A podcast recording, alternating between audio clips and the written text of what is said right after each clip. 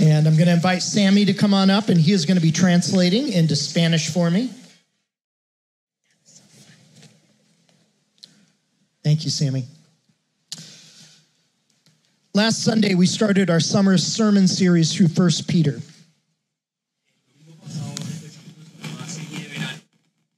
We're calling this series Forged in the Furnace.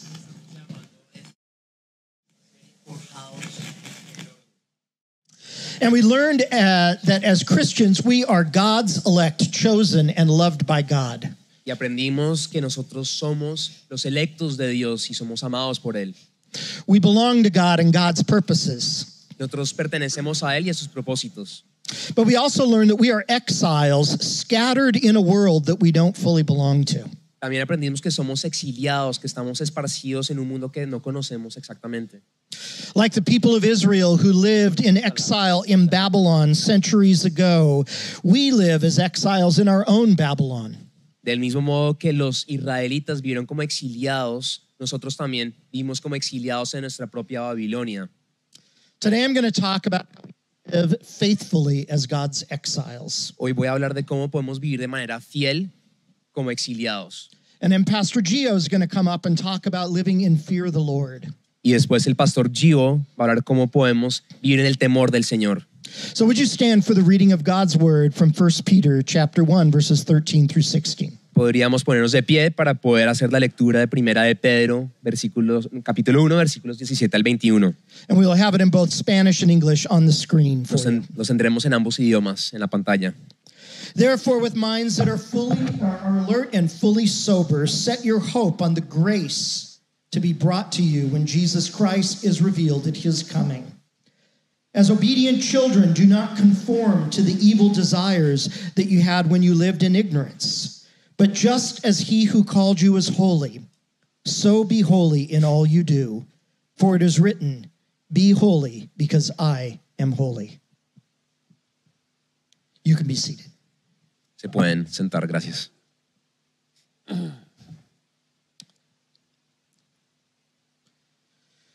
When we are living in exile, Cuando vivimos como exiliados, we're tempted to try to control what's happening around us. tenemos la tentación de querer controlar lo que está pasando alrededor nuestro. After all, we're surrounded by our own Babylon wherever we live in the world. De cierto modo, estamos rodeados de nuestra propia Babilonia, Babilonia, no importa donde sea que vivamos. All around us are ideas that are contrary to God's kingdom and priorities contrary to Jesus. Alrededor nuestro hay ideas y prioridades que son que van en contra de lo que son las prioridades y las ideas de Dios. But notice that at the beginning of this passage, says to focus on ourselves. No sé si notaron que al comienzo del pasaje Pedro dice que nos enfoquemos en nosotros mismos primeramente, To be alert and sober minded. que estemos alertas y que tengamos una mente clara. Peter focuses on what's happening inside of us instead of what's happening in Babylon around us. Pedro se está enfocando más bien lo que está pasando dentro de nosotros que lo que está pasando en Babilonia. To have minds that are ready to learn and to think. Que tengamos mentes preparadas que puedan aprender y aprender a pensar también. To be sober minded, in control of what's happening inside of us. Que tengamos una mente clara y sabiendo qué está pasando dentro de nosotros. We live faithfully as exiles by regulating ourselves. Vivimos fielmente como exiliados cuando nos regulamos a nosotros mismos. We can't control what our Babylon does around us. No podemos controlar lo, lo que nuestra Babilonia está haciendo alrededor de nosotros. Until Jesus comes again at the end of history, Cuando Jesús venga eh, nuevamente al final de la historia, Babylon is always going to be Babylon. Babilonia siempre será Babilonia. But we can control what's happening inside of us. Pero siempre podemos controlar lo que está pasando dentro de nosotros. Years ago, I was introduced to the idea of the difference between my circle of concern and my circle of influence. Hace muchos años fui, eh, me presentaron con el concepto de nuestro círculo de preocupación versus mi círculo de influencia. There are lots of things that concern me. Hay muchas cosas que me preocupan. There are people and situations that I'm concerned about. Hay personas y situaciones que me preocupan. Things happening in our culture, in our community, and in our world that concern me. Hay cosas en nuestra sociedad, mi cultura, mi, mi ambiente que me preocupan. But most of those concerns are things that I have very little, if any, control over. Pero la mayoría de esas preocupaciones yo no tengo la verdad ningún tipo de control o influencia sobre esto. And focusing all my energy on those things is a waste of my energy. Y enfocando mi energía, mi preocupación en estas cosas es un gasto de mi energía. My circle of influence is smaller than my circle of concern. Mi círculo de influencia es más pequeño que mi círculo de preocupación. It includes my actions, my attitudes, my decisions. Incluye mis acciones, mis pensamientos, mis decisiones. We live faithfully as God's exiles Vivimos, by regulating ourselves. vivimos fielmente como exiliados al poder regularnos nosotros mismos. We also live faithfully by anchoring our hope in God. Vivimos fielmente también al anclar nuestra esperanza en Dios. Clear mindedness will enable us to set our hope fully on the grace that is coming to us through Jesus. Tener la mente clara va a poder permitirnos poner nuestra esperanza en el venidero Jesús. When you set your hope on something, you stake your life on it. Cuando tú pones tu esperanza en algo, vas a vivir de esa manera. When you live as an exile in Babylon, no matter where in the world you live, it's tempting to get into despair. Cuando vivimos como exiliados en Babilonia, no importa dónde sea que estemos en el mundo, es fácil dar rienda suelta a la desesperación. But as God's people, we are encouraged here to live in hope. Pero como hijos de Dios, estamos llamados a vivir en esperanza. Verses 15 and 16 are a call to holiness as God's people. Los versículos 15 y 16 son el llamado a vivir en santidad. In the Bible, the word holy has two distinct meanings. En la Biblia, la palabra santidad, santo, tiene dos definiciones diferentes.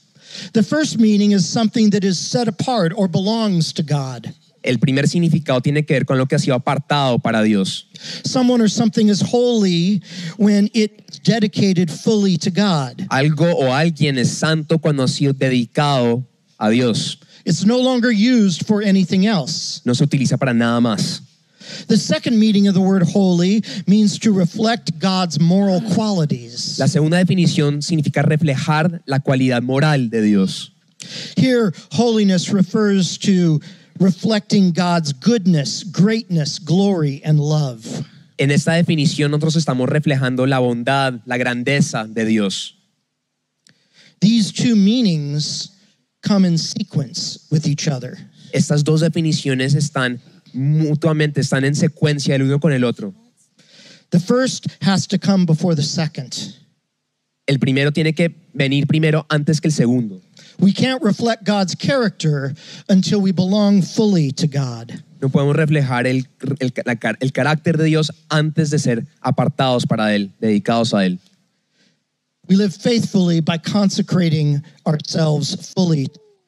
Vivimos de manera fiel cuando nos consagramos enteramente a Él, giving complete control over to God for all the areas of our life. dándole control sobre cada área de nuestras vidas. Only then can we begin to reflect God's character. Es en ese momento que podemos reflejar el carácter de Dios. We are God's elect, His loved children. Somos los electos de Dios, somos sus hijos amados. We belong to God and God's purposes. Pertenecemos a Él y a sus propósitos. But we also live as exiles in our world as it currently exists. Pero exists. también vivimos como exiliados en este mundo tal cual como es. And now I want to invite Pastor Gio to come up and talk about the rest of the verses in 1 Peter. Pastor Gio, come on up. Ahora quiero invitar al pastor Gio para que pueda hablar de los versículos que quedan. And now you're going to translate the other way. Sí, señor. Thank you, Pastor. Bien, Va- eh, vamos a continuar la lectura del mismo texto. So let's continue with the reading of the same passage. Eh, dice, ya que invocan como Padre al que juzga con imparcialidad las obras de cada uno, vivan con temor reverente mientras sean peregrinos en este mundo. Como bien saben, ustedes fueron rescatados de la vida absurda que heredaron de sus antepasados. El precio de su rescate no se pagó con cosas perecederas como oro o plata, sino con la preciosa sangre de Cristo, como de un cordero sin mancha y sin, y sin contaminación. Cristo, a quien Dios escogió desde antes de la creación del mundo, se ha manifestado en estos últimos tiempos en beneficio de ustedes. Por medio de Él, ustedes creen en Dios, que lo resucitó y glorificó, de modo que su fe y su esperanza están puestas en Dios. Since you call on a Father who judges each person's work impartially, live out your time as foreigners here in reverent fear. For you know that it was not with perishable things, such as silver or gold, that you were redeemed from the empty way of life handed down to you from your ancestors, but with the precious blood of Christ, a lamb without blemish or defect. He was chosen before the creation of the world, but was revealed in these last times for your sake. Through him you believe in God, who raised him from the dead and glorified him, and so your faith and hope are in God. El apóstol Pedro anima a los creyentes a vivir una vida en temor reverente. The apostle Peter is encouraging believers to live in a life in which they have a posture of fear of God, of having a fear of God. Y esto ha de hacerse mientras somos exiliados en este mundo. And this is what we should do as we live as exiled in this exiles in this world.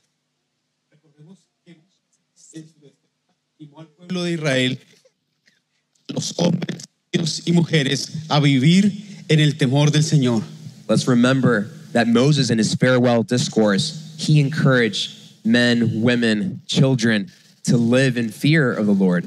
Este temor no es el terror que puede tener un esclavo ante su amo injusto. This is not some kind of terror that a slave has towards their callous master, sino el amor y el respeto reverente que tiene un hijo hacia su Padre Celestial. but the reverent love and respect that a son has towards their heavenly father. Recordemos también que la Biblia nos dice que el temor a Dios es el principio de la sabiduría, Proverbios 1.7. Because remember in Proverbs 1 7 that the beginning of wisdom is the fear of the Lord. Entonces podemos vivir con un temor reverente al Señor, no con terror, sino con temor reverente al Señor en esta tierra mientras somos peregrinos. So remember that as we are pilgrims in this world, we can live in reverent fear, not terror, but in reverent fear of the Lord. Y esto lo primero por quién es nuestro Dios. And we can do this firstly because of who our God is. Nuestro Dios es nuestro Padre Celestial. Our God, He is our heavenly Father. El Dios que exige santidad ahora se revela en Jesucristo como Padre también. The God that expects holiness and respect from us has now revealed Himself to us in the flesh through Jesus Christ. Así que Pedro lo que nos está diciendo es, nos sugiere temerle en reverencia por la relación que existe con él. So, what Peter is doing is that he encouraged us to live in reverent fear because of the relationship that we have already with Jesus and God. Relación de amor, respeto y familiaridad íntima. There is intimate love and respect. We're part of his family now. Vivimos en temor porque Él es también nuestro juez justo. We also live in reverent fear because he's our just judge, our impartial judge. El Dios de santidad se revela y se revela a través de la justicia suya, The God of holiness reveals himself through his justice. por lo cual necesitamos y debemos vivir en respeto a nuestro Dios justo. This means that we live in respect toward our just God. Ese temor a Dios entonces debe hacerse en plena confianza, porque sabemos a quién estamos temiendo. So we should live in reverent fear because we trust in him and who he is. Lo segundo es que podemos vivir en temor al Señor porque somos un pueblo rescatado por Él. Secondly, we can live in fear, in reverent fear of him because he rescued us, he ransomed us. Si somos un pueblo rescatado, debemos tomarnos la vida con aprecio invaluable. If we've been ransomed, we should remember that there was a priceless cost to what he did for us. Así como fue invaluable el precio de nuestro rescate. So we are priceless because of also the priceless price, per se, um, that he paid for us for that ransom. Ah, Nos fuimos rescatados de nuestra absurda manera de vivir. Brothers and sisters, we were rescued from our absurd way of living. No por precio de oro o plata.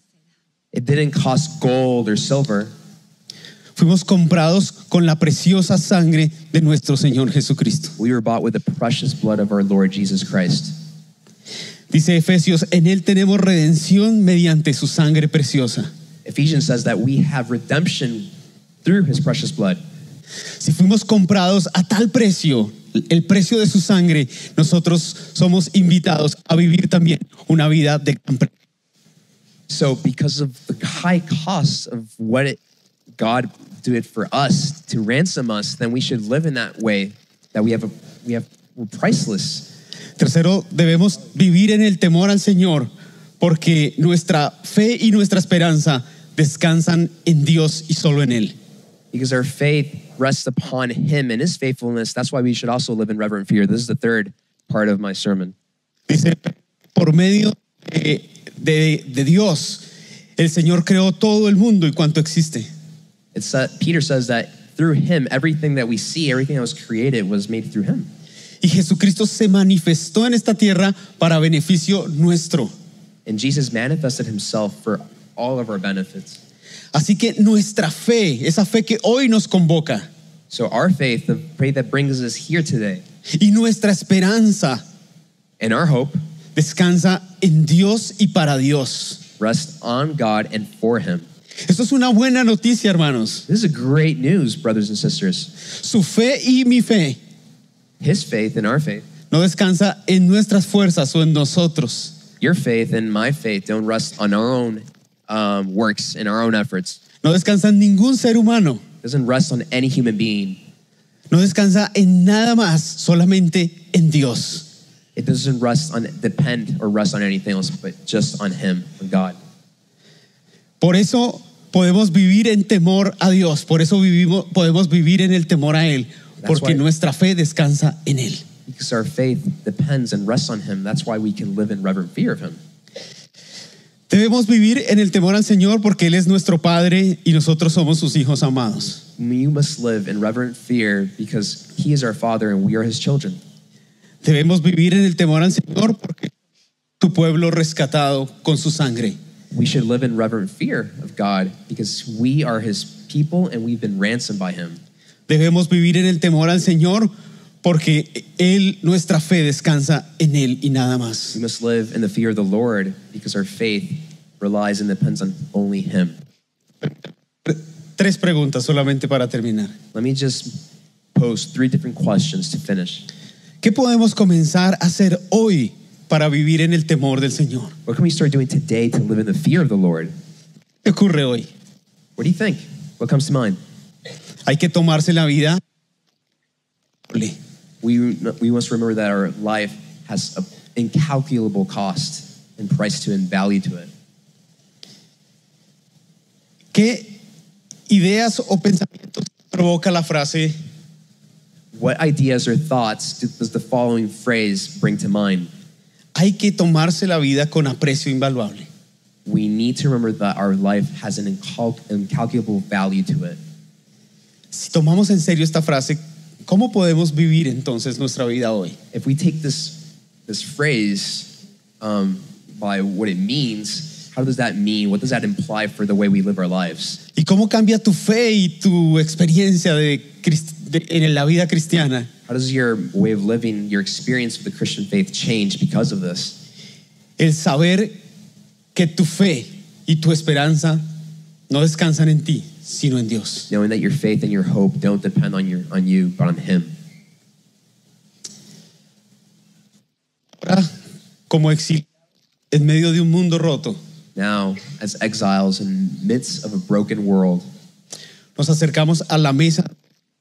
We draw near to the table of the Lord. En fidelidad y en temor a Dios, in faithfulness, in faithfulness and in fear of Him, procurando dedicarnos a Dios y a sus propósitos, dedicating our lives to Him and His purposes, procurando vivir en santidad. Dedicating our lives to live in holiness, y agradecidos por haber sido rescatados de nuestra antigua forma de vivir, grateful and thankful that He rescued us from our old way of life mediante su sangre preciosa. through His precious blood. Los invito entonces ahora a continuar eh, participando de la mesa del Señor. I invite you now to take part of the Lord's Supper.